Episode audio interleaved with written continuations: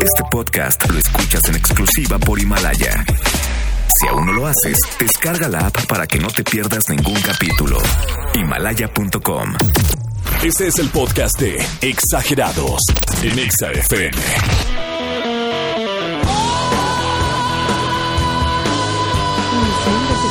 Viernes 17 de enero, 8 en punto, 20 grados, hashtag somos exagerados. Efectivamente, son las 8 en punto, 20 grados, hace calorcito, está buena, está bueno el clima y por supuesto están buenos los voleboletos, también la información y claro, la interacción de todos los días.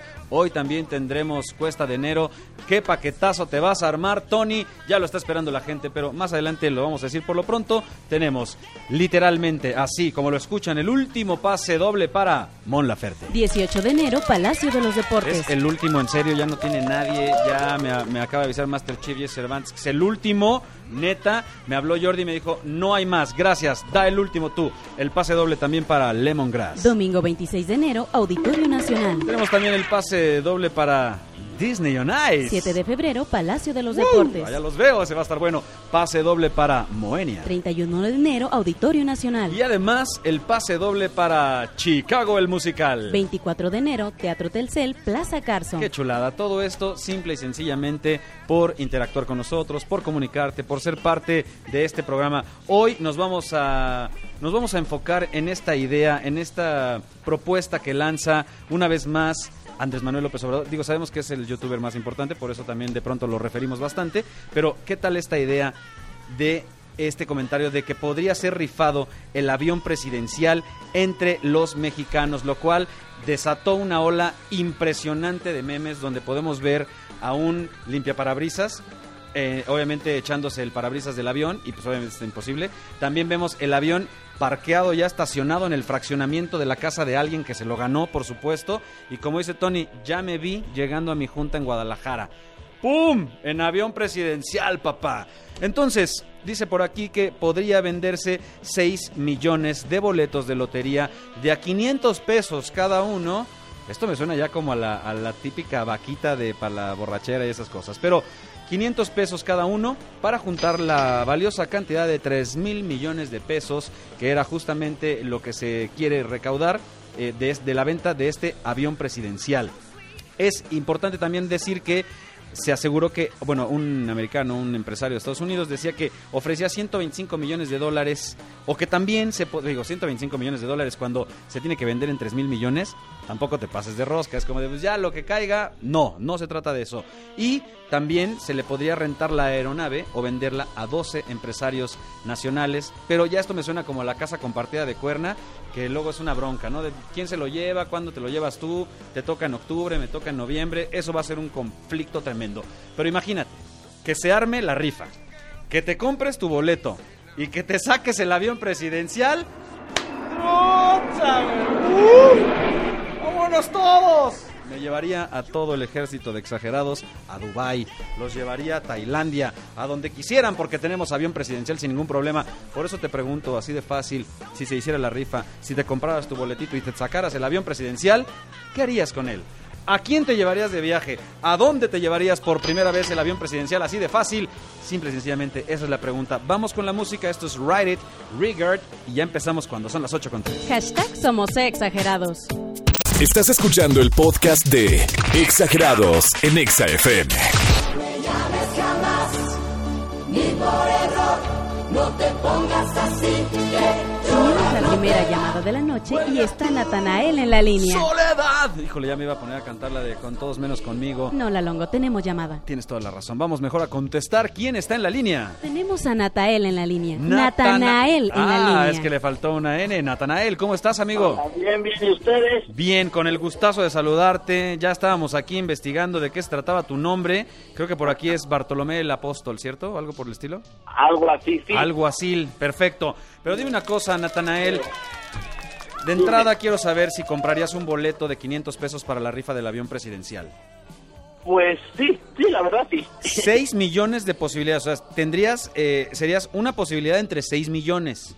Está bien, pero sí le entras, ¿no? Sí, claro Perfecto. que sí, sí, claro que sí. 500 varos, yo también le entraría. La verdad, una vez yo hasta me compro dos numeritos. Pero bueno, ya depende de cada quien. Ahora, ¿Qué harías? ¿Te has llevado algunos amigos de vacaciones o te has llevado así un grupo de brothers a alguna playa o algo por el estilo? Pues he salido con mi familia. Exacto, claro, con la familia aplica.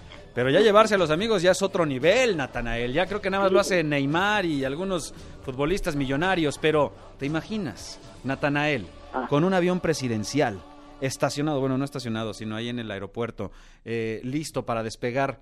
¿A qué harías? ¿A qué destino te irías primero y a quién te llevarías de viaje? Pues mira, primero me Ajá. iría a España. ¡Ole, macho! ¿Por qué España? ¿Qué ha pasado? ¿Por qué, con- por qué con España y no Dubai y no te vas, no sé, a Tailandia o te vas a- incluso a Australia a apagar el fuego? Pues mi, es que mi sueño, si- mi, mi sueño siempre ha sido conocer España Genial. o Argentina. Ok, Argentina está de este lado, no hay problema, llegamos más rápido, pero a España sí hay que brincar el charco. Y lo que sí te puedo decir es que es un gran país. Creo que la vas a pasar increíble, Natanael. Bueno, ¿a quién te llevarías? Pues mira, me llevaría para empezar a mi familia, a Claro. mis primos. Ajá. Y pues te puedo decir que a uno, a uno, a uno que otro gorrón también para presumir que sí lo, Claro. que sí lo, que lo Que sí es tuyo. presumir Estoy Que de lo acuerdo. tengo, ¿no? Estos gorrones, ¿te gustaría que fueran vecinos? Porque luego el vecino, pues para que le pegue así, diga, ay, che, Natanael, ya nada más el avionazo que trae. ¿Vecinos o qué te gustaría de esos colados? Pues sería, pues serían mis amigos, ¿no? Claro, Para y- fanfarronear y Eso. presumir que sí lo tengo, ¿no? sí, el es avión. cierto. Tienes toda la razón. Nada más, ya como extras, ¿qué chupe vamos a incluir en el avión? O sea, ¿qué bebida vamos a llevar, Natanael? Pues sería, hoy, pues no sé, sería lo, no un tequila o Claro. algo así mexicano. Un o, o un cóctel como el chupe de pepino, que es muy bueno, es muy bueno, es muy agradable. O alguna bebida, no sé, más exótica. Natanael, gracias por la respuesta. Se va con sus amigos, se va a España. ¡Allá va Natanael! ¡Adiós!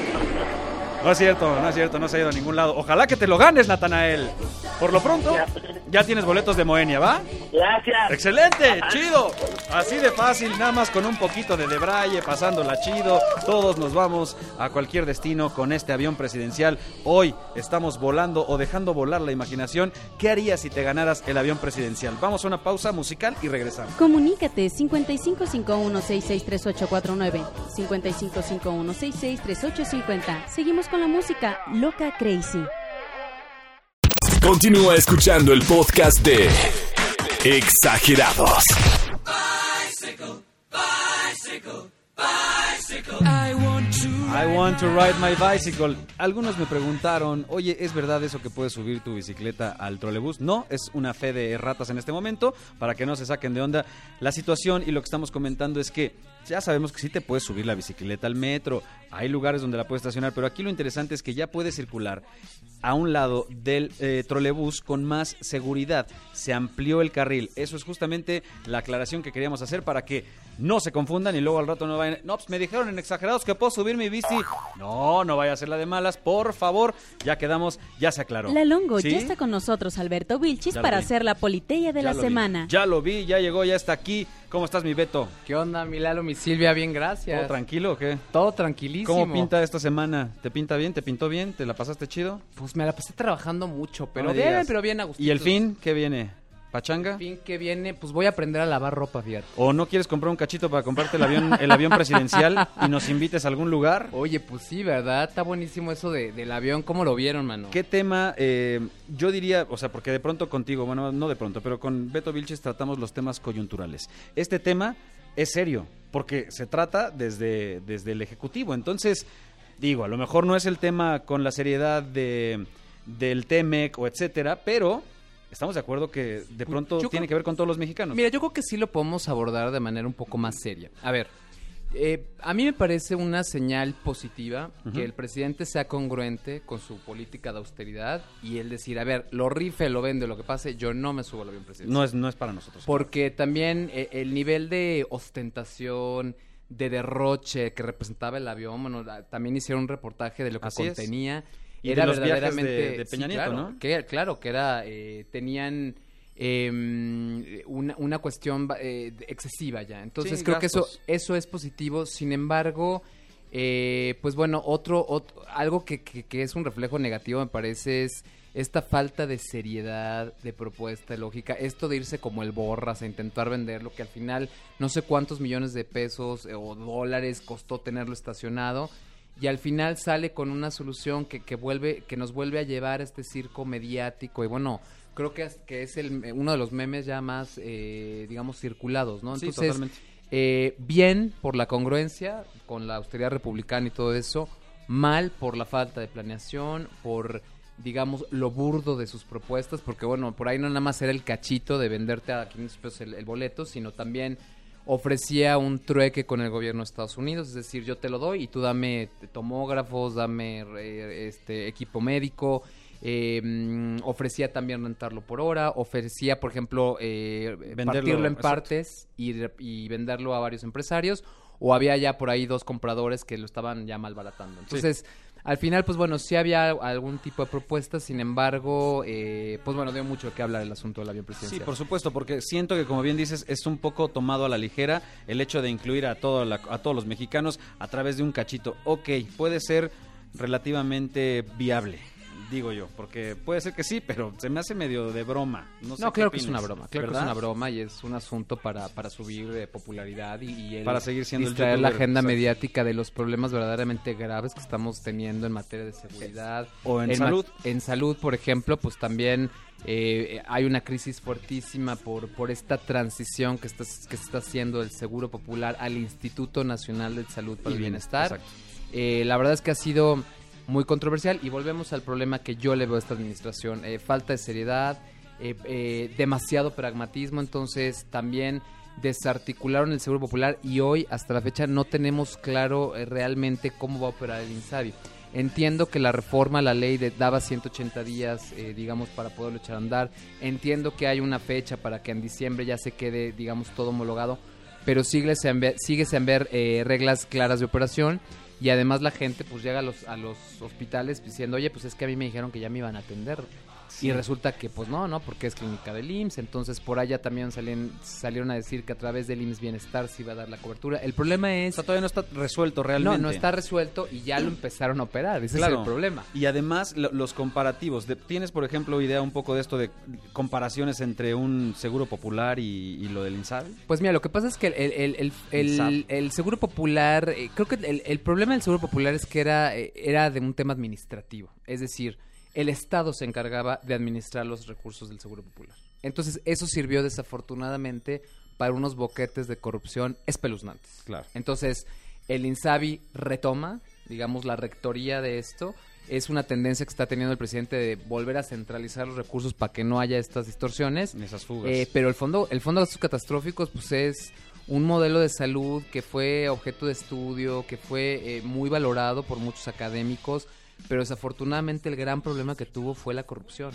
Eh, pero eh, si tú controlabas la corrupción, a lo mejor analizándolo no era tan mal esquema. Claro. Había discriminación porque sí había un- una, una serie de catálogo de padecimientos y fuera de esos padecimientos no se te cubría. Pero entonces, ¿solo es cambiarle el nombre o sí se está cambiando de forma? No, no, sí se está cambiando de forma. Se está cambiando de forma porque este fondo que operaba para los gastos catastróficos, digamos que desaparece y se le inyecta eh, como a todo el presupuesto. Ahora el presidente también ya dio un poco el manotazo y dijo, bueno, a ver, los gobernadores o se suscriben al INSABI o vamos a tener ahí castigos presupuestarios. Entonces, pues ya varios gobernadores dijeron, sí, sí, señor presidente, nos subimos al INSABI. O te aclimatas o te O te aclichas. aclima- Exacto, entonces, eh, pues bueno, la verdad habrá que ver, de- nada más aquí decirle a quienes nos escuchan que pues que tengan paciencia y que se acerquen a sus centros de salud y que bueno, exijan esta atención, que si va a ser un, realmente una universalización de los servicios de salud, es obligación del Estado brindarles todos los servicios de salud. Perfecto. Este es el segundo tema, pero nos queda, nos queda el último. Temec nada más ya fue aprobado. Ya fue aprobado en ¿Cómo repercute todo esto en Estados Unidos, país? pues mira, la verdad es que el presidente lo anunció con bombo y platillo.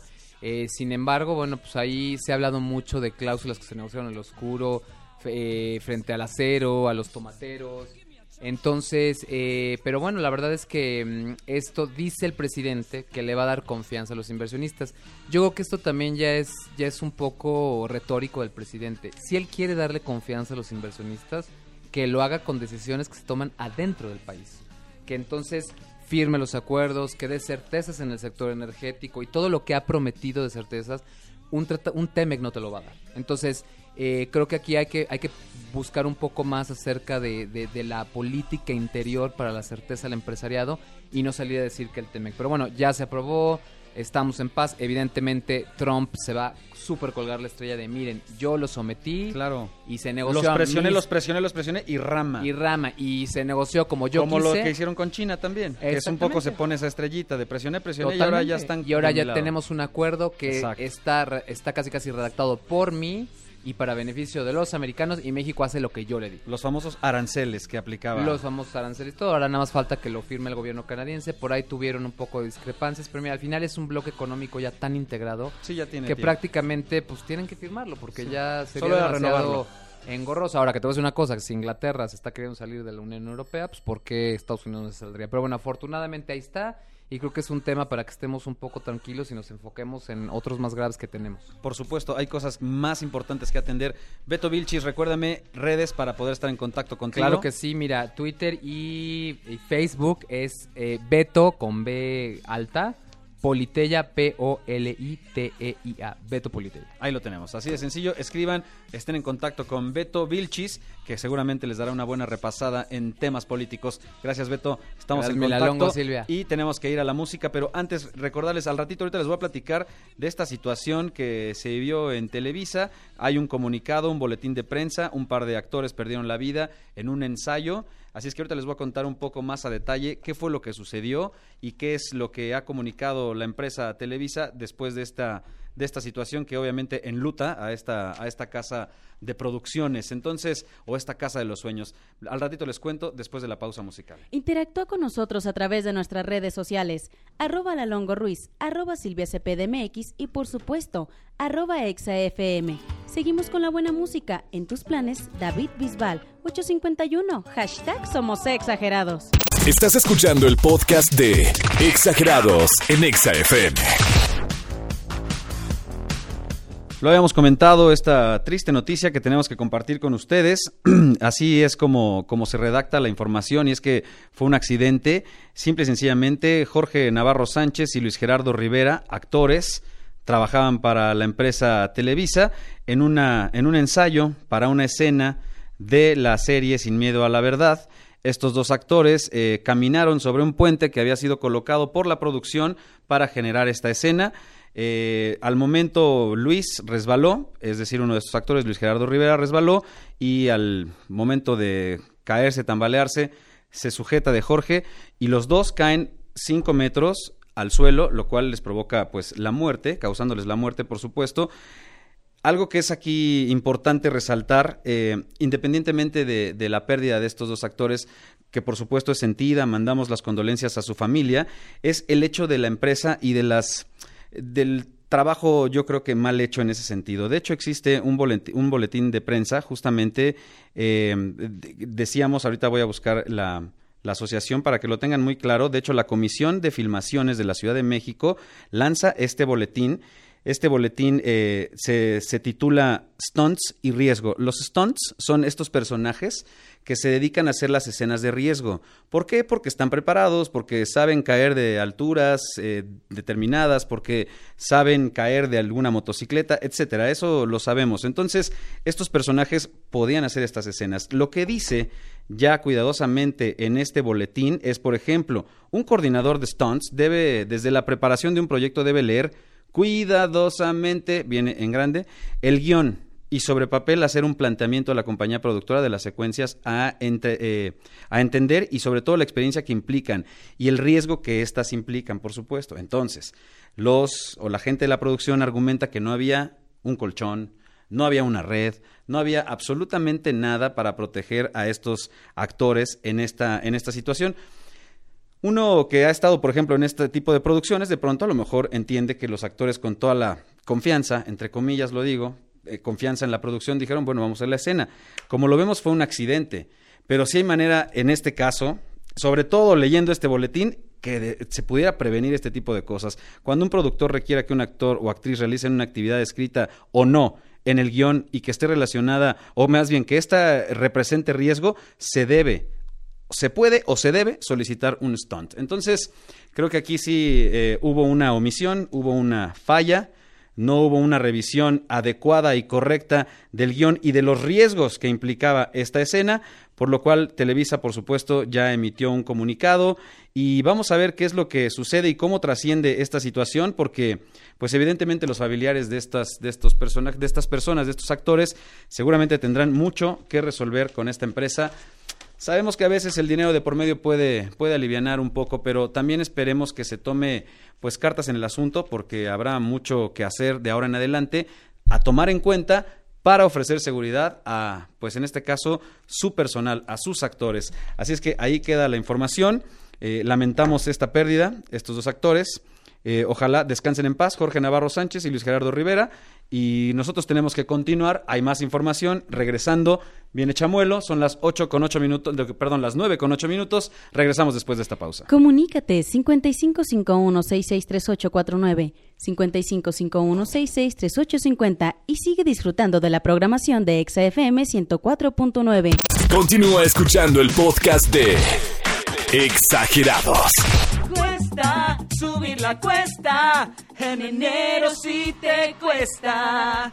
Paga todas las deudas, porque si no te van a embargar. La cuesta de enero sí te va a costar. Toma, si te cuesta la cuesta de enero, no te malviajes porque aquí tenemos el paquete diviertas, el paquete alivianes, el pa' que invites a tus amigos a presentaciones que valen la pena o a tu familia, a tus hijos, por ejemplo. Tenemos pase doble para Disney on Ice y además, Chicago el musical. ahora sí que Chicago el musical sí vale la pena, sí hay que verlo porque sí está bastante, en serio, está bastante bueno y además es de talla internacional, otro nivel, Chicago el musical. Si quieren estar ahí y además en Disney on Ice, solamente tienes que participar en este momento. Ya Díganme, tenemos a Carlos en la línea que nos llama desde el automóvil. ¿Quieres sacarlos? Yo sí lo quiero, me cae re bien porque es un brother del alma. Carlangas, ¿cómo andas?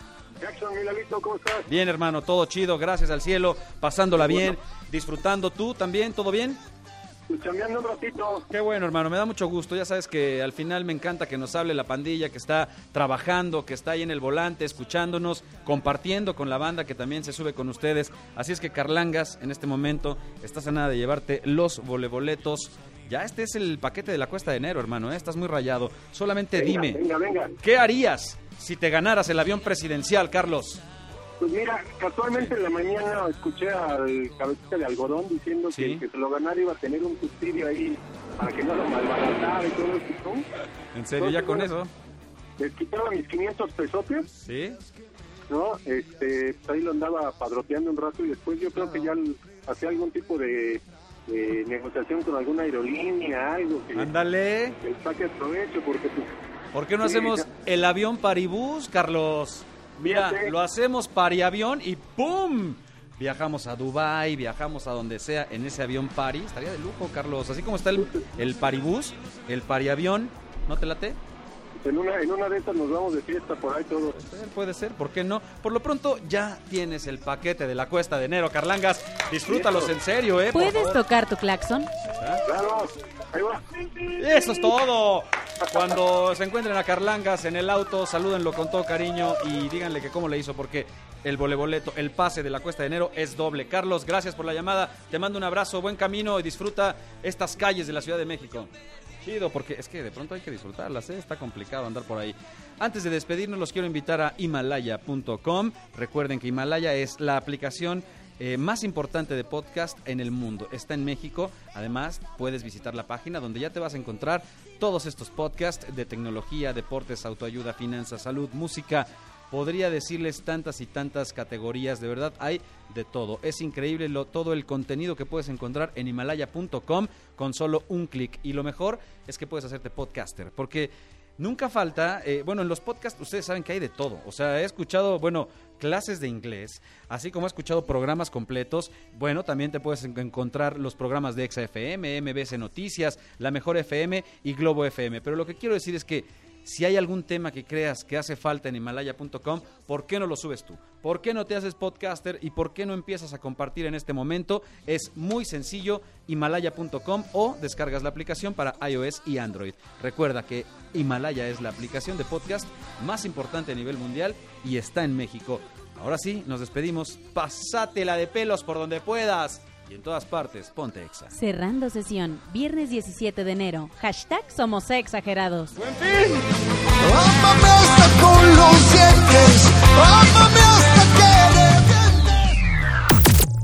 Este fue el podcast de Exagerados en Exa FM.